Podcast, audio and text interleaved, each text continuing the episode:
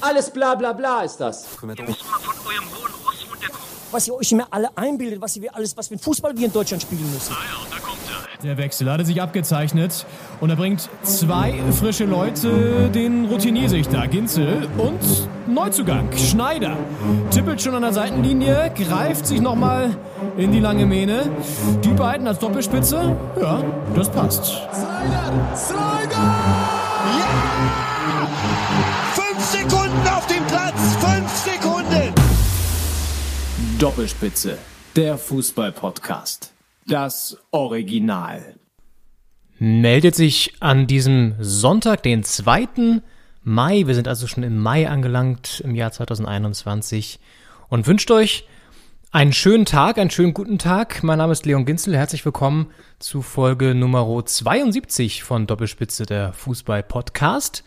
Und mir zugeschaltet wie in all den Folgen zuvor seit sehr, sehr langer Zeit ja immer noch digital verbunden, äh, mit einer kleinen Ausnahme zwischendurch, aber sonst immer digital. Henning Schneider, grüß dich. Ich grüße dich an diesem 2. Mai. Bist du gut in den Mai getanzt? Äh, kommst du gerade noch von der von der äh, großen Maifest-Demo? Äh, es ist ja doch, äh, man kann ja doch turbulent in den Mai reinkommen. Es ist eigentlich ein spannender Monat, weil man so, man kann demonstrieren, man kann Steine schmeißen ähm, gegen das System, man kann tanzen, äh, man kann als Hexe auf dem äh, Blocksberg im Harz äh, in den Mai hinein ähm, schweben auf einem Besen. Also es ist ein Monat, in den jeder auch anders reinkommt. Und äh, wie, wie bist du reingekommen in den Mai? Ja, ich habe all das ausgelassen und ich, ich sag's dir, wie es ist. Ich habe tatsächlich komplett den 1. Mai verpennt. Ich habe das überhaupt nicht auf dem Schirm gehabt, dass der äh, jetzt kommt. Also das ist, ist auch ein Feiertag, ne? das wissen wir ja alle. Äh, und dass der jetzt auf den Samstag gefallen ist, das hat mich so verwirrt. Und ja. ich wollte wirklich, also ich habe das dann irgendwie Freitagabend erst realisiert, so gegen 10. Und dann fiel mir so auf, okay, scheiße, ich habe gar nichts eingekauft mehr. So richtig. Also ähm, dann wurde mir bewusst, okay, morgen sind die Geschäfte eben nicht auf und ich mache normalerweise Samstag immer noch einen relativ, ja, jetzt keinen Rieseneinkauf, aber schon noch so ein paar Sachen frisch fürs Wochenende. Und das konnte ich mir dann natürlich knicken. Und ja, das, äh, das war so mein, mein Start in den Mai. Also ich habe den ersten Mai komplett nicht auf dem Schirm gehabt und hab, bin davon ausgegangen, dass der April wahrscheinlich 31 Tage hat. Ich weiß es nicht, aber auf jeden Fall ist es auch ein bisschen assi von so einem Feiertag auf einen Samstag zu fallen, weil ist halt eh schon irgendwie Wochenende, aber wenn es dann, wenn dann, wenn dann Feiertag ist, dann hat er nichts offen. Ja. Und deswegen habe ich das äh, so ein bisschen vercheckt tatsächlich an diesem, an diesem Wochenende. War aber auch dann überhaupt nicht draußen oder so jetzt gestern, weil ähm, ja, ist ja immer noch Corona auch, ne? Auf jeden Fall. Ist natürlich besonders äh, asozial, dass der 1. Mai als Tag der Arbeit dann auf den Samstag fällt. So richtig Arbeitnehmer, äh, Arbeitnehmerunfreundlich, so rum. Ähm, dass der, der, die Arbeitgeber sich dann auch da noch äh, quasi bereichern an diesem Arbeitsfeiertag, äh, dass der dann auf den Samstag fällt. Ja. Wie bist du Stimmt. reingekommen? Hast du, hast du irgendwas gemacht, Henning? Äh, ich bin gestern, ich bin durch, durch Berlin spaziert, äh, bewusst nicht in den Bezirken, ähm, wo quasi, wo viel Polizei, äh, noch mehr Polizei als sonst äh, äh, vor Ort war, sondern ich bin so ein bisschen im, im Randbezirk von Berlin rumgelaufen, habe mir das mal angeguckt im Süden, kann ich verraten. Und ähm, das, das war sehr nett. So eine kleine Mai-Tour, aber ohne Bollerwagen. Na, die kommt ja auch mal später als die Bollerwagen-Tour. Ähm, okay, im Süden, das heißt, so welche Richtung, so Friedenau oder was? Oder welche, welche, welche Ecke ungefähr? Oder? Es war Lichterfelde. Das schöne Lichterfelde. Da gibt es ja Ost und West, ist aber beides Westen gewesen, früher. So Priesterweg, die Ecke da oder was? Oder? Genau, noch ein Stück südlicher. Also quasi, ah, wo ja. sich Priesterweg teilt sich ja die S2 und die S25 auf. Äh, ja. Berlin Residents äh, werden äh, wissen, was gemeint ist.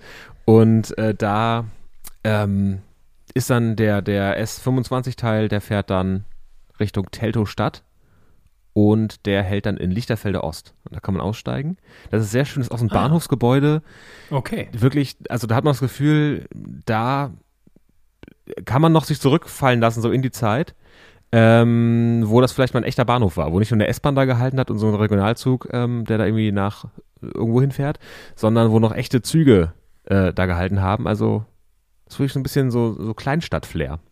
Mhm. Mittlerweile natürlich nur noch Stadtteil. Ich habe jetzt auch vor kurzem erst gelesen, dass auch der Berliner Speckgürtel immer stärker betroffen ist von, von höheren Mieten, von steigenden Mieten und auch gerade so Städte, die jetzt ein bisschen weiter außerhalb liegen, auch so Bernau und so, ähm, gehören ja eigentlich mit zum Berliner Wohnungsmarkt und werden aber kaum reguliert. Also der Speckgürtel rückt näher ran, wird aber nicht günstiger. Also das äh, ist auch so eine Erkenntnis hier in Berlin. Und ja, okay, schöner, schöner Ausflug. Wir haben für euch heute natürlich nicht nur äh, den, den Tanz in den Mai parat, sondern eben auch Fußballthemen, wie es sich gehört für einen Fußball-Podcast. Und da hat eine Meldung natürlich die ganze Woche überstrahlt.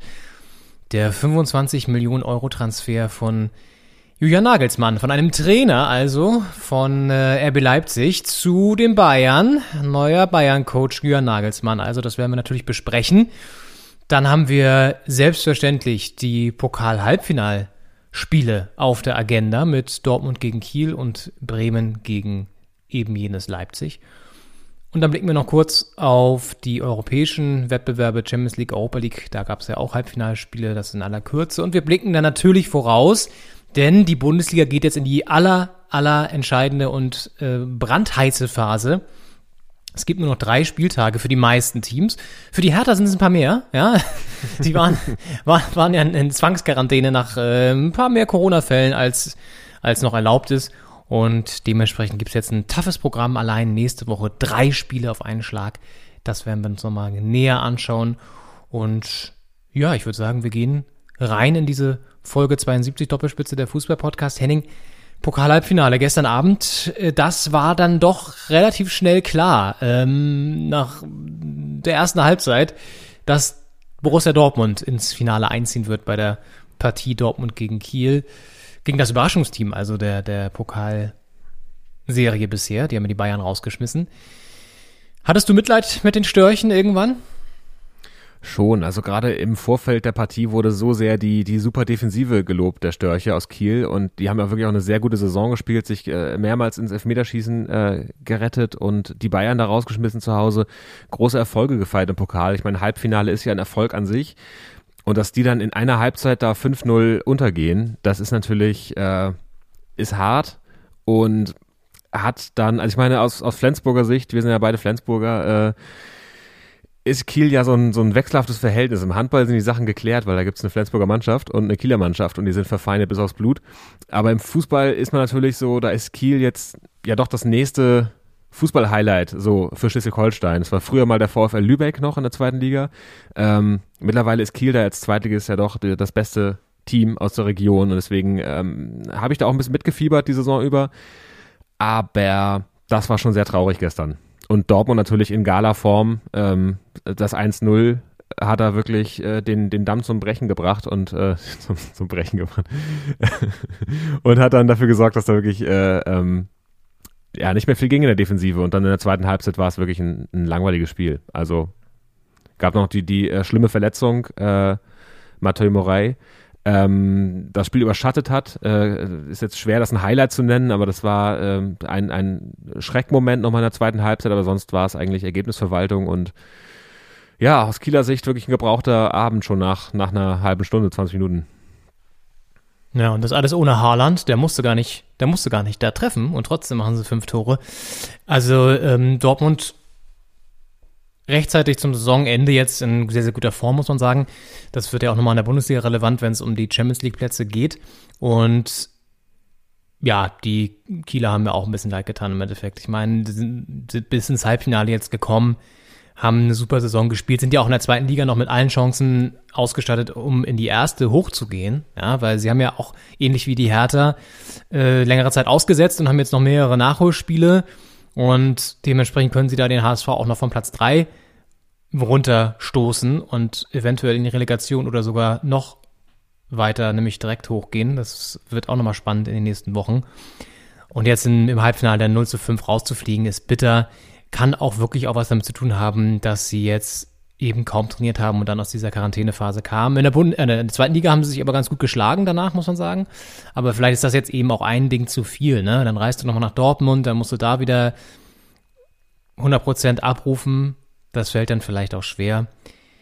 Ja, ist, ist irgendwie ein, ein, blödes Ende für so eine Saison. Auf der anderen Seite ist es vielleicht auch sogar besser, so deutlich zu verlieren, als noch so unglücklich auszuscheiden im Elfmeterschießen. Das deprimiert einen dann ja noch mehr. Und so kann man wenigstens sagen, okay, komm, hatten keine Chance heute, Haken dran, haben eine gute Saison gespielt und im Pokal und jetzt geht es in der zweiten Liga um alles. Vielleicht muss ja, man es so sehen. Ich fand Haaland war für mich, obwohl er nicht gespielt hat, ein Highlight des Spiels, weil er auf der Tribüne doch sehr oft im Bild war. Also die Kamera, die hatten, ich glaube, die ARD hatte eine Kamera abgestellt nur äh, auf Haaland-Dienst an dem Abend. Und äh, die haben da wirklich sehr oft hingeschnitten. Ich glaube, der war häufiger im Bild als Marvin Hitz im, im Tor von Dortmund. Nicht so viel zu tun hatte. Und ähm, der hat wirklich zu jeder Aktion, die äh, die, die Dortmunder hatten in der Offensive, Defensive oder auch die Verletzungen in der zweiten Halbzeit, äh, wurde immer zu Haaland rüber, rüber ge, geschnitten ähm, und dessen Reaktion eingefangen. So ein bisschen wie man sonst, wenn, wenn Reus jetzt schießt aus der zweiten Reihe und er geht knapp vorbei, dann ist er eigentlich Schnitt auf Reus, der sich dann so ärgert, in die Haare fasst und äh, es nicht fassen kann. Äh, und dieser Schnitt kam gefühlt immer zu, äh, zu Haaland an der Seite. Äh, und der hat auch sehr, der ist sehr mitgegangen. Also er hat das gut gemacht, finde ich. Also seine Rolle, das hat er sofort angenommen auf der Tribüne. Ähm, und hat äh, wirklich sich immer, also bei der Verletzung, das, der hat das mit, miterlebt, mitgelitten, als wenn er da selbst auf dem Rasen äh, sich das Knie verdreht hätte. Und äh, auch bei jedem Tor, bei jeder Chance äh, sich wahnsinnig gefreut. Ich hatte den bisher gar nicht so den Eindruck von ihm, dass er so an der Mannschaft hängt und auch so, so mitfiebert. Und das, also ich hatte gestern, ich habe ganz neuen Zugang zu Erling Haaland gefunden. Vielleicht mache ich da auch noch einen Fanclub auf. Gibt wahrscheinlich schon einen. Ja, muss aufpassen, dass du dich nicht übernimmst, ne? Weil so ein Fanclub ist natürlich auch viel Arbeit. Ja, aber würdest du ihm, du würdest ihm also quasi den Oscar verleihen für die beste Tribünendarstellung. Der geht dieses Jahr also von Henning Schneider an Erling Haaland. Ja, das ist doch schön, dass du da noch so eine Erkenntnis gewonnen hast. Das freut mich. Ähm, Dortmund auf jeden Fall also jetzt im Pokalfinale und trifft dort auf RB Leipzig. Denn die haben sich weitaus knapper in dem anderen äh, Pokalfinale durchgesetzt, nämlich in Bremen mit 2 zu 1 nach Verlängerung. Das war ein ziemlich umkämpftes Spiel, das erst in allerletzter Minute durch den Joker äh, Emi Forsberg entschieden wurde. Und Bremen bis dahin ja sehr gut mitgehalten und viel gekämpft. Aber wir hören vor allen Dingen mal Florian Kofeld, denn der hat das Ganze passend zusammengefasst nach dem Spiel, wie er das Halbfinale gesehen hat. Ja, schönen guten Abend. Ähm, Pokal. Pokal war es heute, wie er, wie er leibt und lebt. Ähm, ich glaube, wir haben ganz, ganz viel Energie auf den Platz gebracht. Wir haben einen extrem starken Gegner, insbesondere individuell, ähm, ja, bekämpft über 120 Minuten, aber auch bespielt, auch Möglichkeiten gehabt.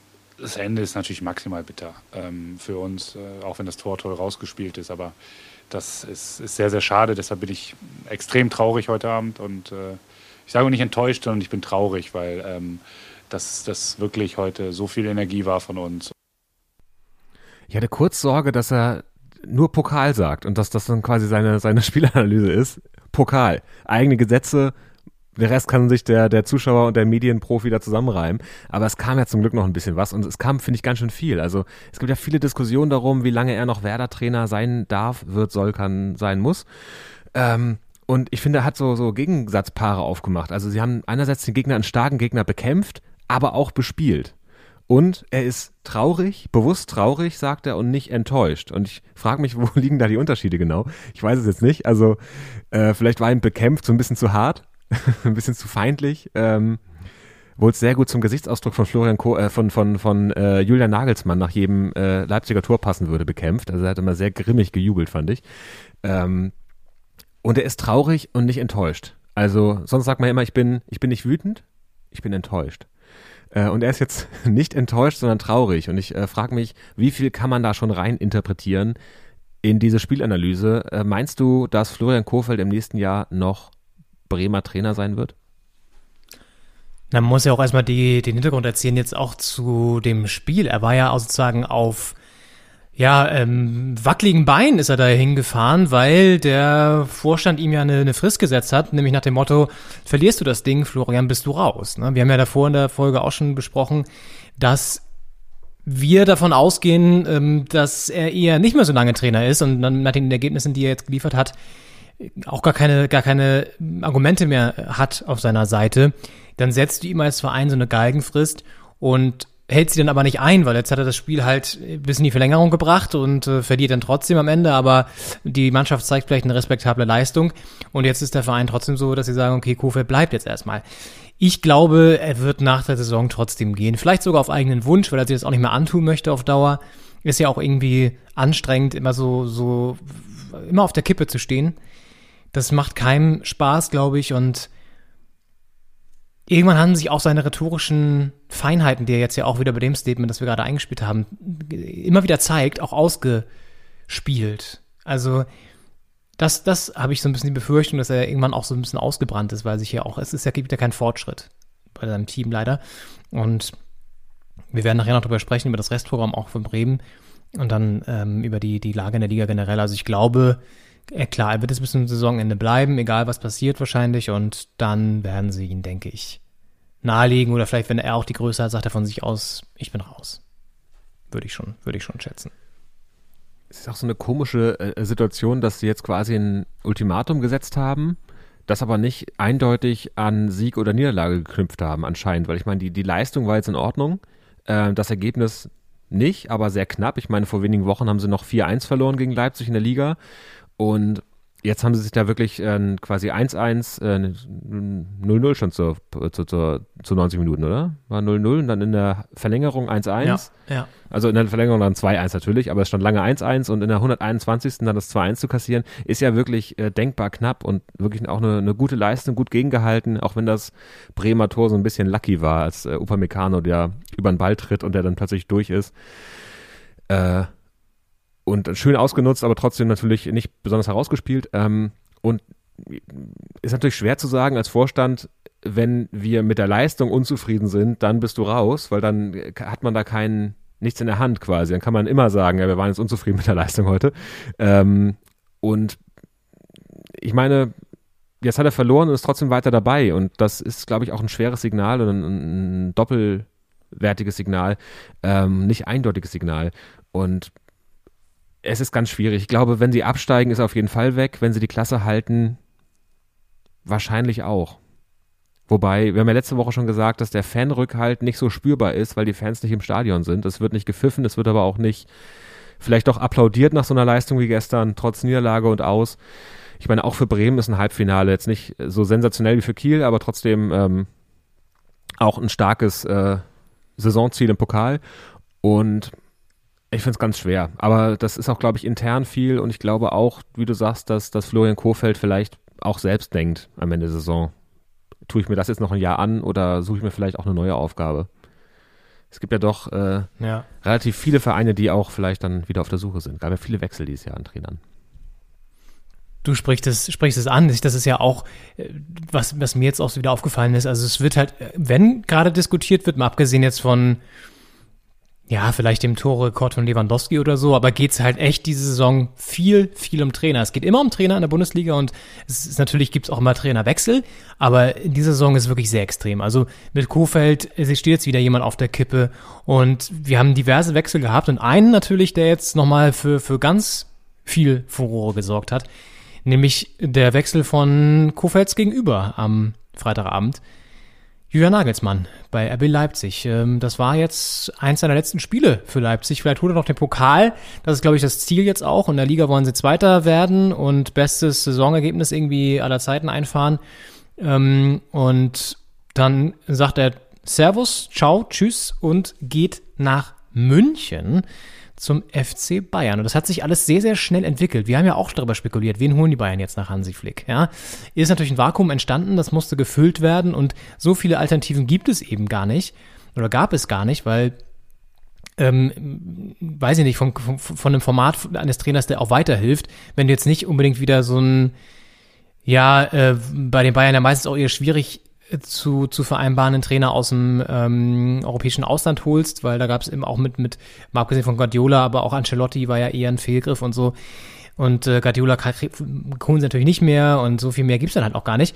Ähm, und dann haben sie relativ schnell bei Julian Nagelsmann angeklopft und RB Leipzig hat dann äh, gesagt, ja, könnt ihr machen, aber dann müsst ihr halt ein kleines Sümmchen bezahlen. Und zwar sportliche 25 Millionen Euro für einen Trainerrekord und ähm, bisher nicht da gewesen in der Form.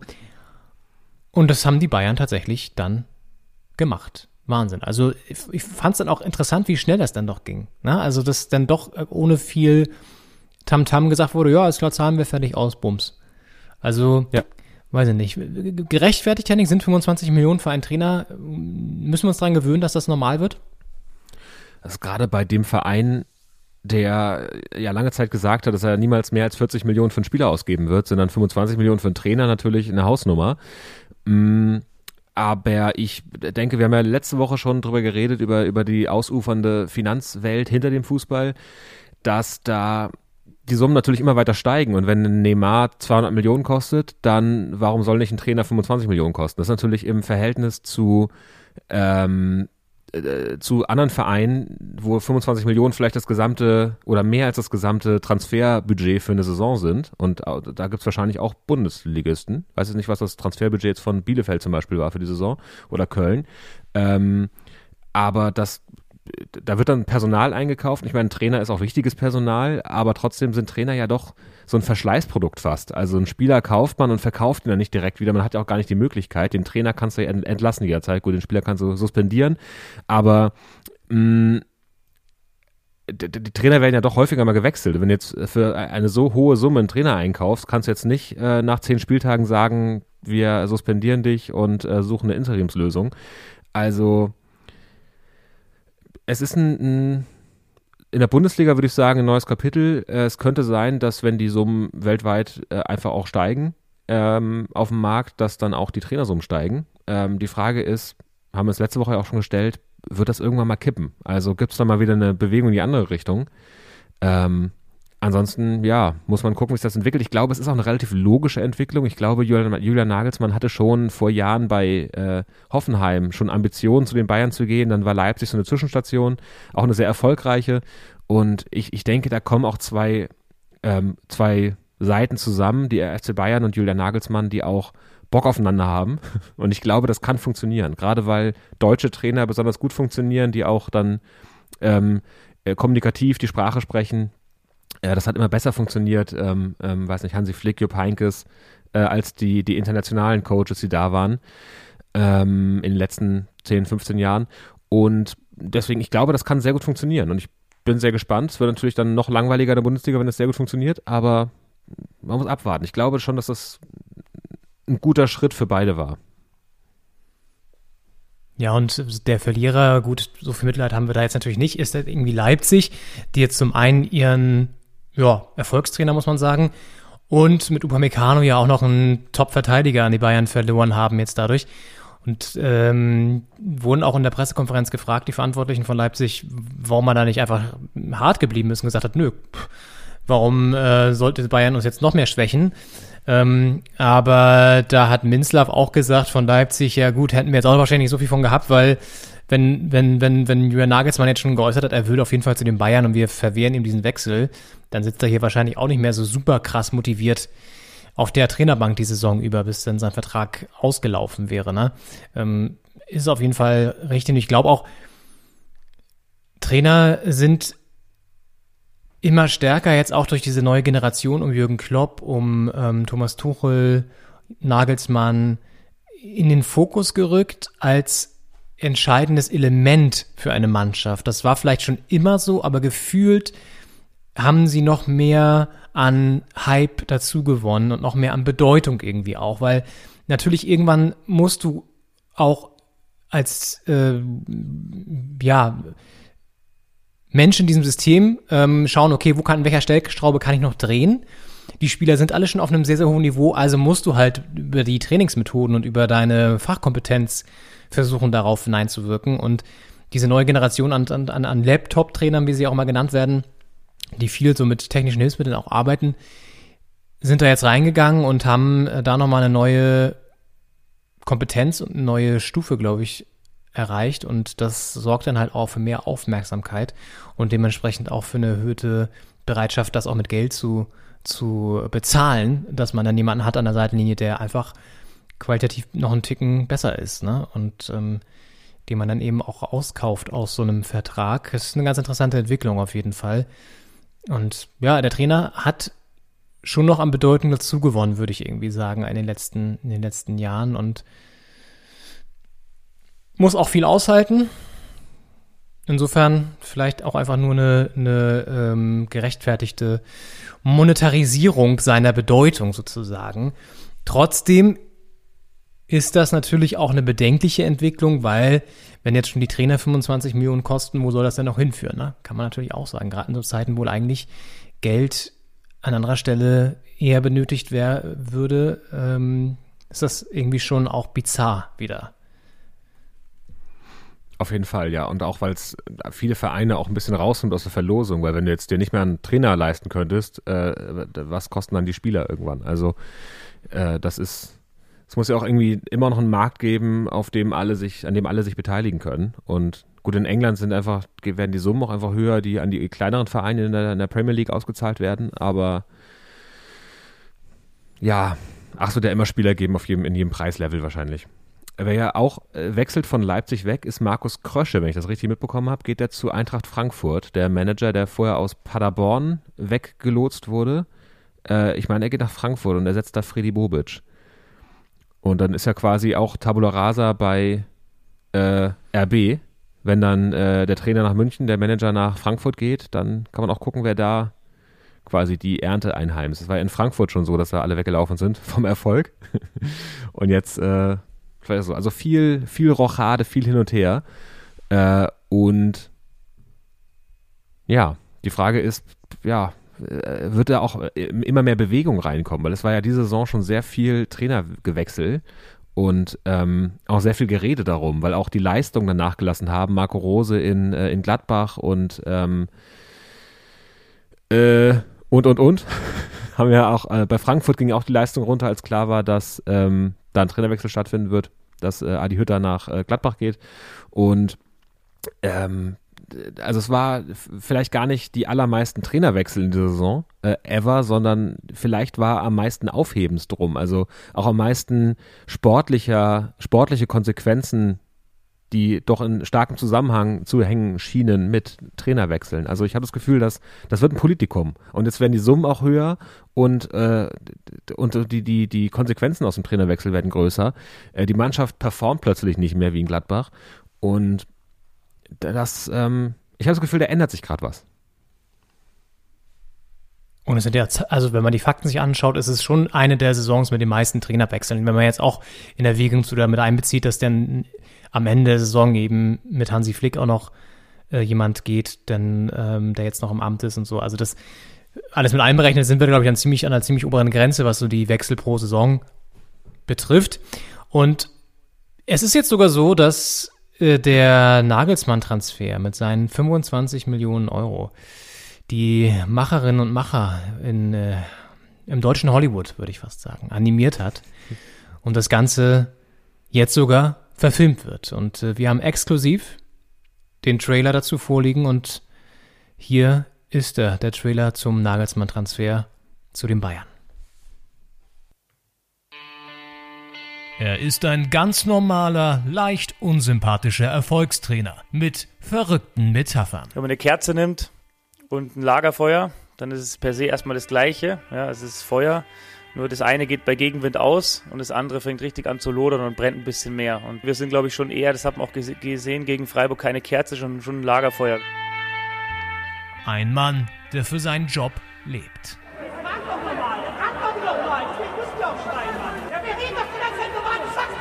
Und bis vor kurzem noch zu seinem laufenden Vertrag stand. Es gab und gibt keine Gespräche. Bis zu diesem Angebot. Der Wechsel von Trainer Julian Nagelsmann zu Fußballrekordmeister Bayern München ist perfekt. Spekuliert wird über eine Ablösesumme für Nagelsmann in Rekordhöhe. Julian Nagelsmann ist der 25 Millionen Coach. Wenn die Siebener ruft, hat die Moral zu schweigen sehen Sie Lars Eidinger als Julian Nagelsmann. Du musst als Trainer immer ein bisschen rumeiern. Jan-Josef Liefers als Kalle Rummenigge. Moritz Bleibtreu als Hassan Salihamidzic und Christian Streich als philosophischen Ausgleich. Ja, was soll ich jetzt über den Julian sagen? Bei ihm ist jetzt in dem jungen Alter schon immer eine Kamera dabei. Muss ich rechtfertigen, ob er mit dem Freund da ist oder mit der Freundin oder mit welcher Jacke, mit welchem Auto und warum und so ein Scheiß. Der 25 Millionen Coach. Jetzt im Kino.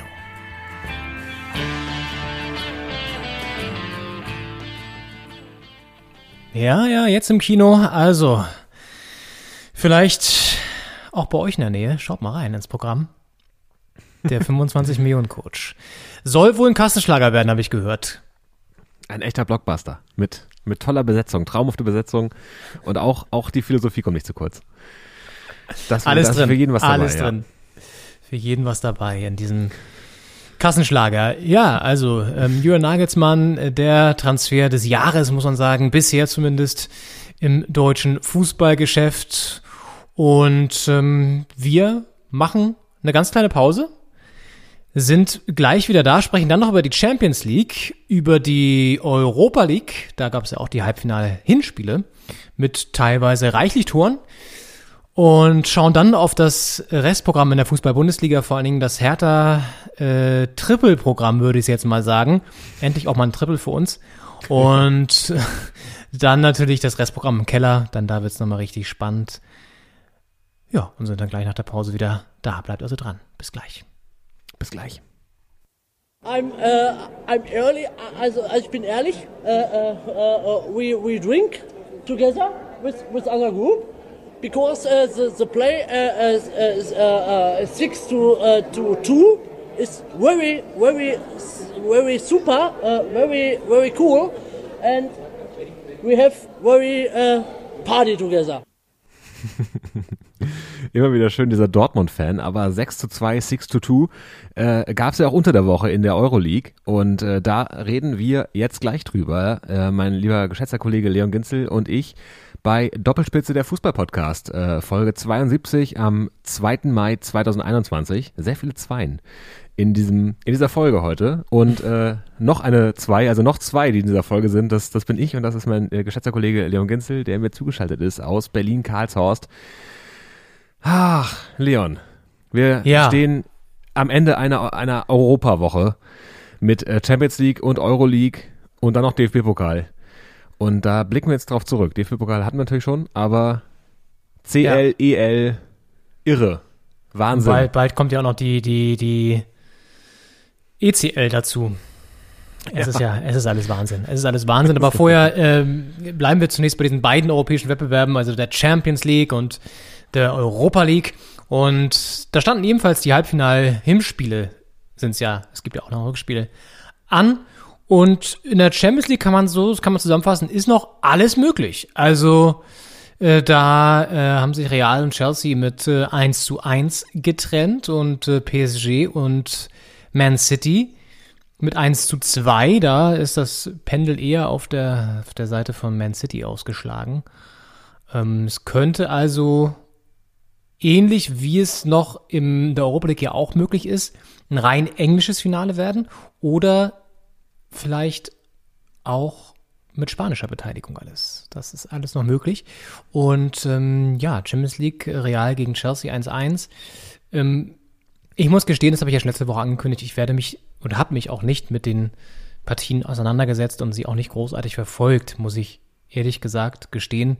Ähm, dementsprechend kann ich gar nicht so viel dazu beitragen. Hast du irgendwie was gesehen, Henning? Ich habe das Mittwochs habe ich mir etwas ähm, ähm, au- ausführlicher angeguckt. Am Dienstag lief es so im Hintergrund. Also es plätscherte, während ich andere Dinge vordergründig zu tun hatte.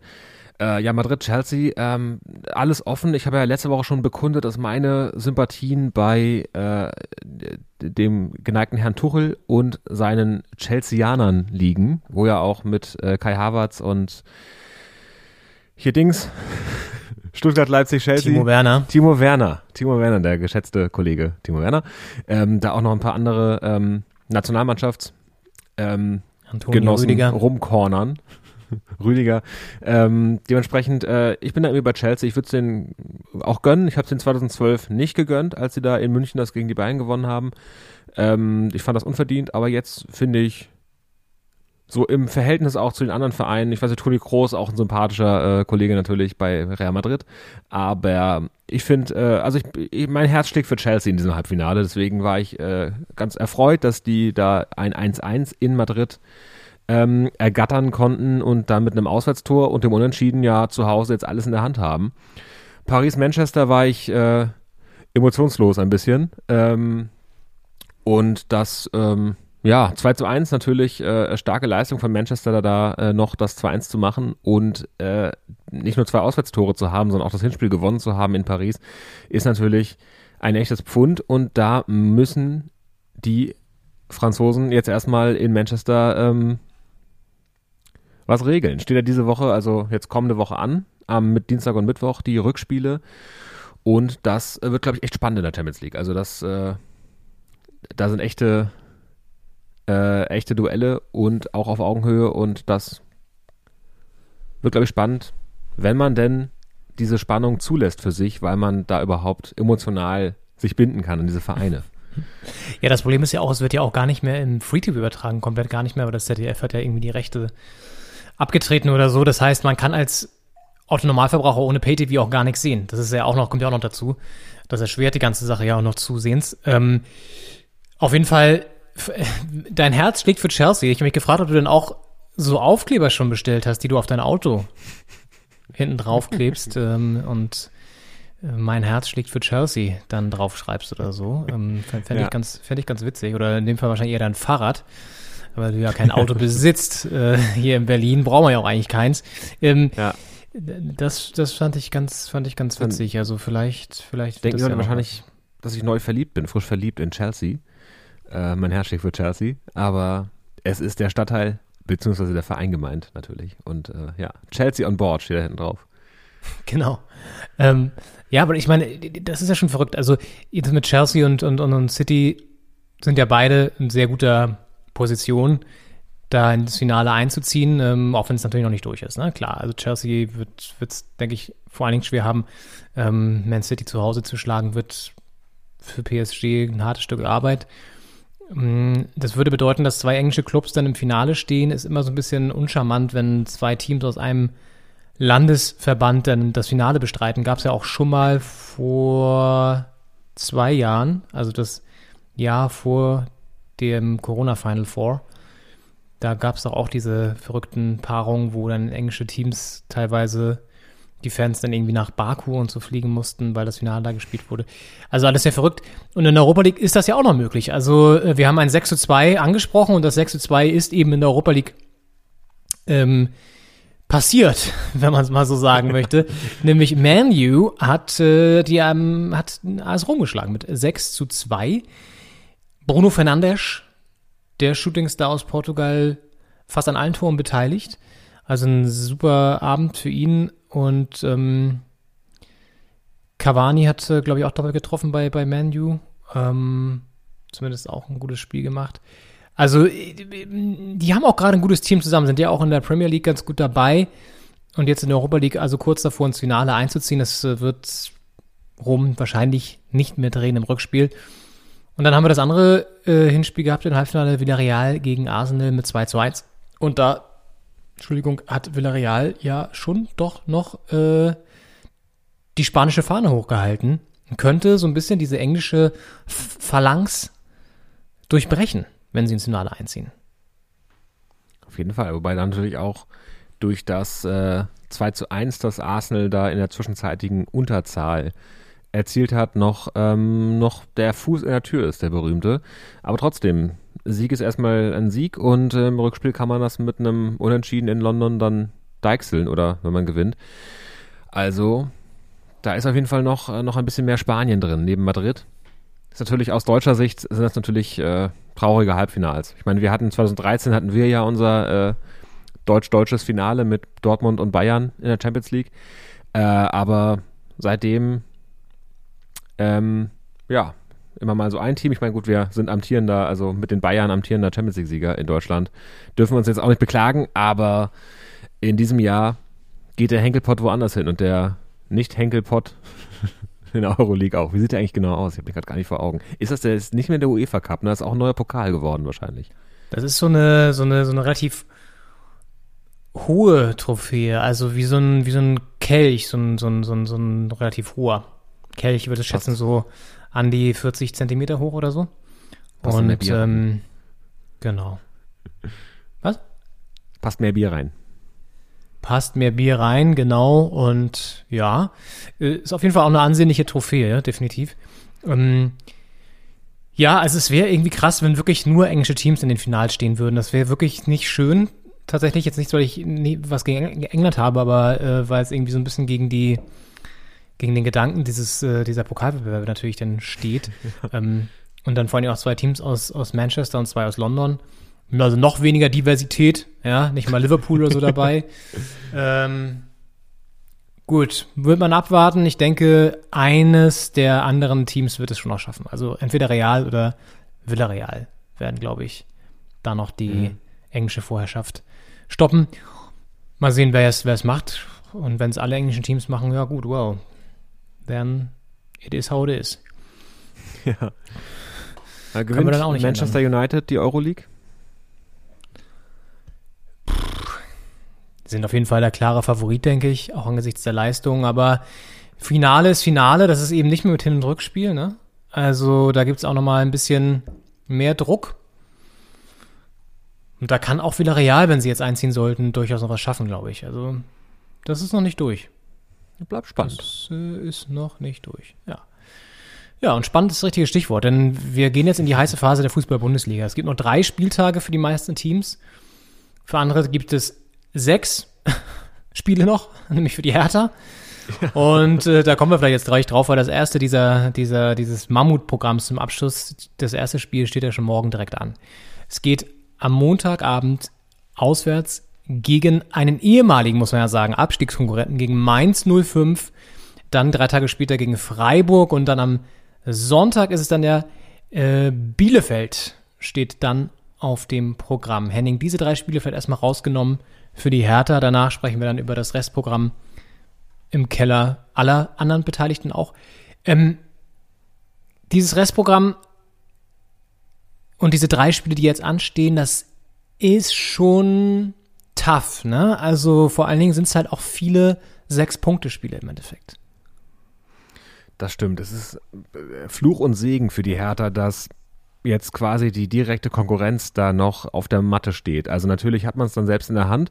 Auf der anderen Seite ist der Druck enorm groß. Und ich meine, niemand möchte jetzt hier gegen, weiß nicht, äh, Wolfsburg, Frankfurt, Dortmund, Bayern spielen noch. Aber es ist halt trotzdem so, dass ja Mainz, Bielefeld, äh, wenn man es verliert, kann man sich dann auch nicht mehr so sehr beklagen, dass die in der Liga bleiben und man selbst nicht, eventuell. Und die Hertha muss versuchen, die PS auf die, auf die Bahn zu kriegen. Gerade die kommen jetzt ja dann auch aus der Quarantäne. Und da muss man schauen, wie, wie, der Fit, wie das Fitnesslevel quasi gehalten werden konnte, dann mit den, mit den Übungen zu Hause und mit, mit Videocoaching von, von Paul. Und dann heißt es, äh, den Abstiegskampf annehmen, denke ich. Und das äh, wird spannend sein zu sehen. Spannend zu sehen sein. Spannend sein zu sehen? Mhm. Es wird, spannend. Und man kann es sehen. Ja. Ähm, übrigens auch da natürlich nur wieder, wenn man Sky hat, aber äh, das ist eine ganz wi- wichtige oder interessante Information für die nächste Saison. Ich glaube, es greift sogar schon nächste Saison. Hat sich die ARD tatsächlich die Rechte zurückgekauft von Amazon für die komplette Radioübertragung. Das heißt, man kann dann wohl auch alle Spiele einzeln sich anhören, von seinem Lieblingsverein zum Beispiel, und das alles auch online. Das heißt, man muss nicht immer über den regionalen Infoanbieter des, der Wahl gehen, wo ja meistens die Spiele übertragen werden, sondern man kann dann einfach über die, die, wahrscheinlich über die Audiothek oder so, über die ARD-App reingehen und sich jedes Spiel dann in voller Länge komplett, als Komplettreportage anhören, was ja auch ganz geil ist eigentlich. Also klar, es bewegt Bild immer noch was anderes, aber ich als alter Radiohase und Radiofan finde sowas natürlich extrem geil. Äh, insofern ist es auch eine schöne Nachricht äh, in die Richtung. Aber ja, jetzt diese drei Spiele kann man tatsächlich natürlich erstmal nicht im frei empfangbaren Fernsehen sehen. Ähm, ja, also ich glaube, Paul hat ja gesagt, Mainz sieht er noch gar nicht so als das Must-Have-Ding an, sondern es geht dann eher darum, dass man Freiburg und Bielefeld zumindest vier Punkte holt, wenn nicht sogar beide gewinnt. Und ich denke, das ist klar, dass man gegen Bielefeld muss man auf jeden Fall gewinnen. Gegen, danach kommt ja noch Schalke und Köln auch. Und dann hat man zwei Streichergebnisse oder zweieinhalb mit Mainz, Freiburg und, und Hoffenheim so. Also, ja, das wird, wird heftig und man muss es einfach abwarten. Man kann total, äh, man kann überhaupt nichts vorhersagen, weil es unklar ist, wie sie aus dieser Quarantäne rauskommen. Die sind jetzt seit Freitag wieder auf dem, auf dem Trainingsplatz und hängt jetzt wirklich davon ab, wie sie gegen Mainz und Freiburg reinkommen in dieses Restprogramm. So, wo alle drei Tage dann auch ein Spiel wartet. Und ich denke, da müssen wir neu bewerten. Ich denke auch, das Schöne ist ja wirklich, dass man mit den nötigen Siegen in den, in den Schlüsselspielen dann auch immer dafür sorgt, die berühmten Sechs-Punkte-Spiele, dass die anderen, äh, die Konkurrenz quasi nicht punktet an dem Spieltag. Also man muss jetzt nicht immer noch gucken, äh, wir müssen jetzt hier die Pflichtsiege nach Hause fahren und gleichzeitig müsste Köln jetzt noch äh, gegen, äh, was weiß ich, wen, Gladbach verlieren. Gut, Köln-Gladbach, da geht es auch um was, aber gegen ein Team verlieren, das eigentlich deutlich stärker aufgestellt ist, aber für das es vielleicht um nicht so viel geht, so wie äh, Mainz jetzt ja auch die Bayern geschlagen hat, ähm, dass da immer noch mehr möglich ist, als, äh, als vielleicht am fünften Spieltag möglich wäre. Und äh, das ist dann doppelt eklig, wenn man da noch gucken muss, nicht nur, dass man selbst die Hausaufgaben macht, sondern auch, dass die anderen die Hausaufgaben zu Hause vergessen. Äh, und dann hat man das jetzt quasi beides in einem Abwasch. Also wenn man jetzt hier gegen Bielefeld und Köln gewinnt, dann verlieren die natürlich auch gleichzeitig. Und äh, dann hat man mit wirklich, wenn man diese sechs, die, die neun Punkte holt aus drei, aus den drei Spielen Bielefeld, Schalke, Köln, wenn man die holen würde, hätte man gleichzeitig Bielefeld und Köln auf Abstand gehalten und das dürfte dann eigentlich schon reichen. Ich habe es jetzt nicht in allen äh, Möglichkeiten auseinandergerechnet, aber ich glaube, wenn man die drei Spiele anpeilt und dann in Mainz sich vielleicht ganz gut präsentiert und dann in Freiburg und Hoffenheim mal guckt, was geht. Hoffenheim ja auch nicht so stark in letzter Zeit und auch nicht mit den Ambitionen, die vielleicht vor der Saison noch hatten. Ähm, da kann auch was gehen, glaube ich. Es ist halt sehr viel Spekulation und sehr viel Konjunktiv, ne? weil wir natürlich echt nicht wissen, wie lange, also wie hat jetzt diese lange Pause auch nochmal sich ausgewirkt auf die Performance, die dann jetzt kommt. Das wird entscheidend sein und ähm, am Anfang haben sie wohl zu stark belastet, auch in, im, im Home-Training, da mussten sie ein bisschen runterschrauben, das haben sie jetzt gemacht. Kondition wird vielleicht auch gar nicht mehr das ausschlaggebende Ding sein, sondern du hast ja auch die Abläufe wieder dann zwei Wochen lang nicht trainiert und kann vielleicht aber auch von Vorteil sein, weil erstmal auch keiner so viel von dir erwartet. Und dann gehst du rein und, und, und, und äh, Mainz weiß auch überhaupt nicht, wie sie sich dich dann nehmen sollen und so. Und dann gewinnst du das vielleicht sogar. Also, ja, eklig wird's halt, wenn du gegen Köln oder so oder auch gegen Hoffenheim so unter Zugzwang schon bist oder noch bist, dass du da definitiv irgendwie gewinnen musst, sonst bist du raus oder so. Das wäre halt eklig. Und ja, das ist schon, auch Schalke ist natürlich jetzt, sagt man so, ne, so super einfach, weil eh schon abgestiegen, aber genau das kann natürlich auch nochmal wieder tricky werden, weil solche Teams kannst du auch überhaupt nicht berechnen. Dann werden da vielleicht noch ein paar Junge reingeworfen, damit die noch ein bisschen Bundesliga-Luft schnuppern können für etwas längere Zeit das letzte Mal und dann kannst du das noch weniger einschätzen. Also alles sehr, sehr schwer zu tippende, schwer vorherzusagende Spiele gegen durchaus starke Gegner, weil Mainz ja auch gut drauf ist, Freiburg sich auch wieder so ein bisschen gefangen hat, Bielefeld gut drauf ist. Ja. Also wird, wird, wird auf jeden Fall eine Challenge. Nach diesem Triple werden wir, wissen wir mehr.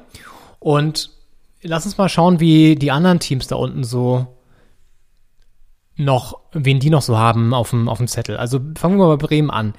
Da geht's jetzt noch gegen Leverkusen am Wochenende, gegen Augsburg und gegen Gladbach. Da würde man jetzt normalerweise sagen, Leverkusen, Gladbach tendenziell eher eine Niederlage, und Augsburg ist machbar. Und das könnte dann natürlich schon wieder zu wenig sein für Werder. Ne? Aber holen sie vielleicht sogar nur einen Punkt oder so aus diesen beiden schwierigen Spielen, dann haben sie vielleicht, haben sie am vier. Das könnte reichen. Ne? Ja, das stimmt. Es war ja im, in der äh, Hinrunde haben sie genau diese vier Punkte geholt, weil sie gegen Augsburg gewonnen haben 2-0 und äh, gegen Leverkusen 1-1 unentschieden und gegen Gladbach verloren. Und das ähm, vier Punkte wären halt schon viel für Werder. Das wäre eine echte, äh, echte, echter Schlussspurt. Wenn sie natürlich zwei verlieren und gegen Augsburg dann vielleicht nur einen Punkt holen, dann ist, äh, äh, ist es düster für sie. Also das ist echt auch ein, ein happiges äh, Restprogramm, die letzten drei Spiele. Ähm, die Frage natürlich, was, was Gladbach und Leverkusen da jetzt noch so im Köcher haben, was sie noch reinwerfen. Aber ja gut, für die geht es beide, für die geht's beide noch um Europa, ne? Also ja. jetzt ist ja auch klar, dass Platz 7 auch noch berechtigt, weil ja auch mit Dortmund und ähm, Leipzig zwei Clubs im Finale stehen, im Pokalfinale, die, die beide europäisch vertreten sein werden. Deswegen ist Platz 7 also auch noch ähm, attraktiv. Ja. Und ja, das heißt, Leverkusen und Gladbach, gut, Leverkusen, die wollen eh noch ein bisschen höher angreifen eigentlich, also jetzt Richtung Platz 5 oder 6. Mm, und Gladbach will die letzte Chance auf Europa waren. Also ich glaube, das ist für Bremen ziemlich, ziemlich eklig. Aber gefühlt haben, hat Bremen auch in solchen Spielen immer es irgendwie geschafft, noch das Ruder rumzureißen. Klappt das auch diesmal? Weiß man nicht, weiß man nicht. Man weiß es nicht. Lass uns mal auf die anderen Teams gucken. Also Bielefeld und Köln sind ja noch dann spannend. Bielefeld, gut, gegen die Hertha. Dann äh, Hoffenheim und Stuttgart. Also auch noch gegen Hoffenheim. Gegen die spielen wir ja auch noch. Ähm, ist machbar, würde ich sagen. Ist so, ist ein ganz gutes Restprogramm. Köln hat jetzt noch Freiburg, Hertha und Schalke. Das ist vielleicht das einfachste Restprogramm, wenn man so, wenn man es so sieht, ne? Zumindest von der tabellarischen Situation. Auf jeden Fall, ja. Das, da, da darf man, also da ist es umso mehr Pflicht für die Hertha, das, das direkte Duell zu gewinnen, weil gut, Freiburg äh, hat, hat Hertha jetzt auch ähm, und Schalke, ähm, ähm, aber es ist trotzdem einfach, da sind, so wie Köln jetzt gerade aufspielt auch und wie die nochmal äh, Bock bekommen, sind da auch sechs Punkte drin gegen Schalke und Freiburg und, und wenn dann Hertha das Duell nicht gewinnt, dann äh, sieht es düster aus schon. Also ja, je, je leichter das Restprogramm des Gegners natürlich, desto wichtiger ist dann das direkte Duell. Ja, ich glaube, darauf kann man es sowieso runterbrechen. Wir müssen die direkt, direkten Duelle gewinnen und dann schauen.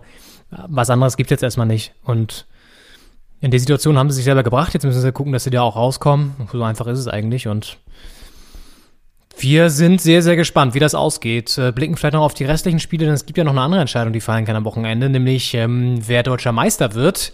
Ich denke, äh, die Überraschung wird es nicht mehr geben, denn die Bayern können mit einem Sieg gegen Gladbach das Ding festmachen. Und sie werden es auch ziemlich sicher festmachen, denke ich.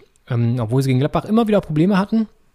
Aber jetzt, wo es um die Wurst geht und äh, Hansi vielleicht auch nochmal mit einem Titel verabschiedet werden soll, da werden sie es, denke ich, denke ich, dann auch machen. Ansonsten haben wir am Freitagabend schon Stuttgart gegen Augsburg, Wolfsburg gegen Union, noch ein schönes Spiel.